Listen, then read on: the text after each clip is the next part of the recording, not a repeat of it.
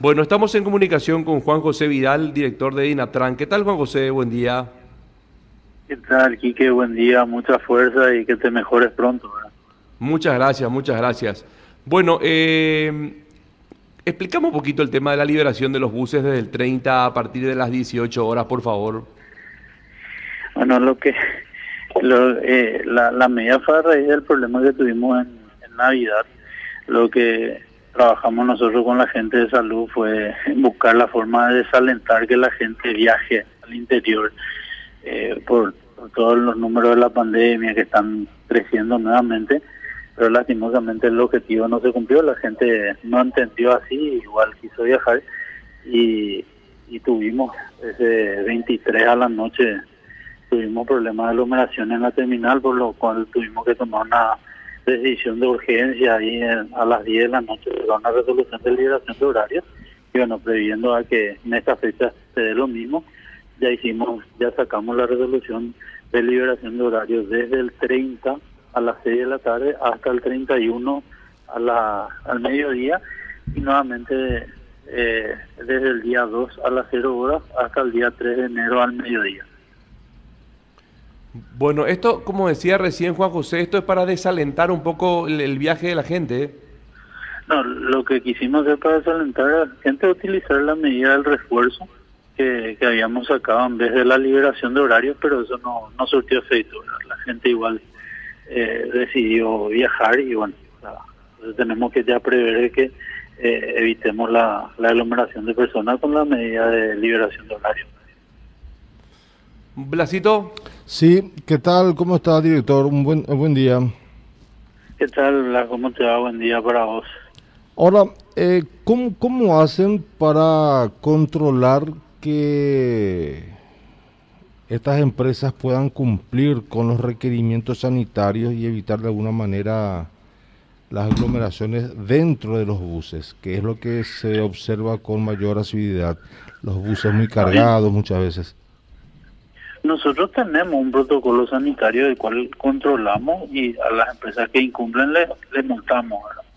Eh, normalmente eso eh, se da más en el área metropolitana el incumplimiento de, la aglomeración que en, los servicios de, media y larga distancia, pero estamos controlando por lo menos nuestros permisionarios que se cumplan con esos requisitos.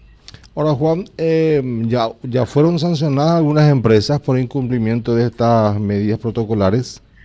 En estas fechas no, pero sí tuvimos sanciones en, en, lo que va en la pandemia. Ya, ¿y cuáles son estas sanciones?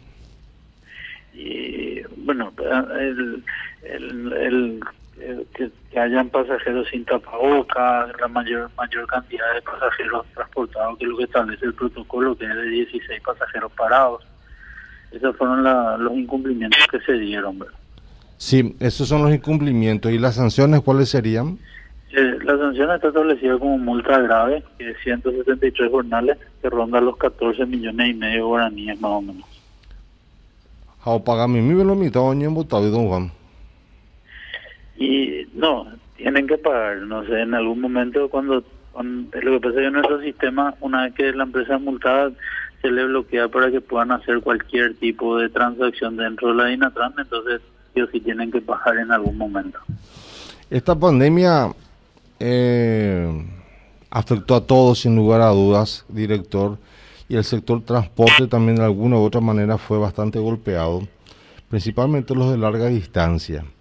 Ahora, las condiciones mecánicas de estos vehículos ¿Están en condiciones para hacer un recorrido largo desde Asunción hasta el interior del país o se excusan por la pandemia para decir que no hay suficiente dinero, no hay mucha plata para poner en condiciones?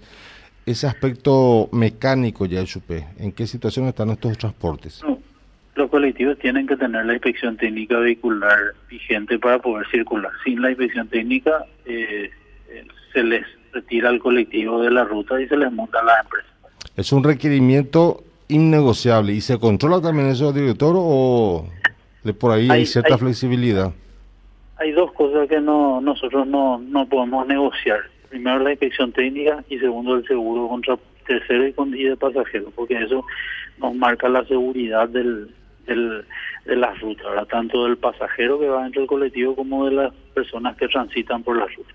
Eso es innegociable. Ahora, el resto, que la habilitación de la Dinatran, que, eso es eso podemos conversar y podemos incluso ver de darle a la mano como lo hacemos, ¿verdad? Pero en la inspección técnica y en la parte de seguros, no. Bueno, entonces esperemos que en esta fiesta de fin de año todos se ajusten los requerimientos y no se tengan mayores sobresaltos. Así mismo, eh, esperemos que, que, sea una fiesta tranquila y que, la gente también entienda de que tenemos que seguir cuidándonos, tenemos que, eh, porque cuidarnos a nosotros es cuidar a nuestros seres queridos. Bien, Juan José Vidal, muchísimas gracias, muy amable. No, gracias, Kike. Y si ya no volvemos a hablar, feliz año para todos. Igualmente, muchas gracias.